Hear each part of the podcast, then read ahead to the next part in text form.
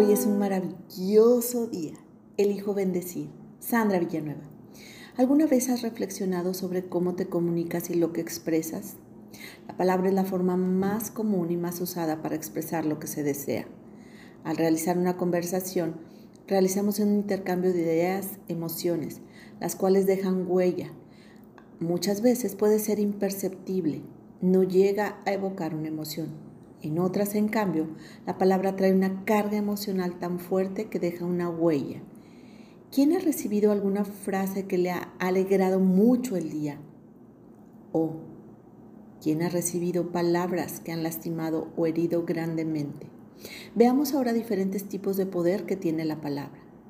Palabras de amor. El poder de la palabra es grande. Con ella se puede mostrar lo que se siente. Describen sentimientos como placer, bondad, compasión, amor, simpatía o agradecimiento. Somos capaces de decir palabras bonitas expresando lo que nos agrada. La belleza, la amistad, la alegría, felicidad, amistad, solidaridad. ¿Qué sería del amor sin la palabra? Que hay algo más bello que decirle a la persona a la que quieres todo cuanto sientes por ella y que sepas lo mucho que significa en tu vida. Por medio de la palabra podemos expresar estas frases de amor que sentimos por otra persona. Segundo, palabras que hieren. La fuerza de las palabras es tanta que con pocas se puede causar una gran alegría o una profunda tristeza.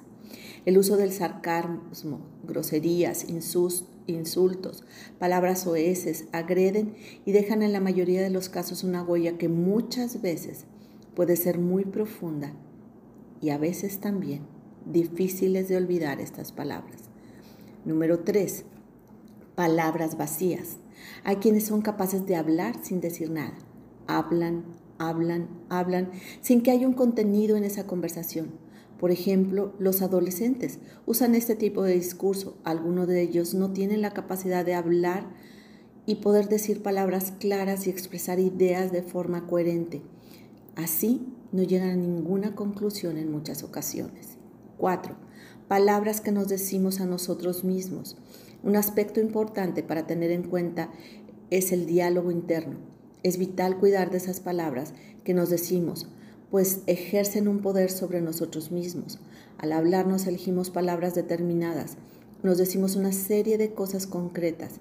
En este caso, olvidamos reconocer el valor de estas palabras y el efecto que pueden generar en nosotros mismos. Por ejemplo, soy un vago, nunca estudio o nunca bajo de peso.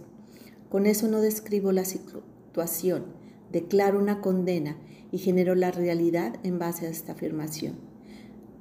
Algunas frases pudieran ser, esta materia me cuesta más trabajo estudiarla. Me alimento sanamente y mi peso lo puedo bajar poco a poco. Palabras que mienten. Número 5.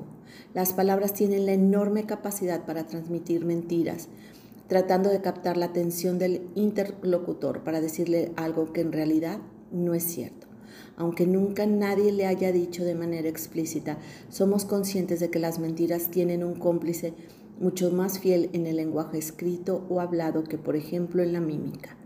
Estos son algunos ejemplos de cómo enviamos los mensajes para construir o destruir.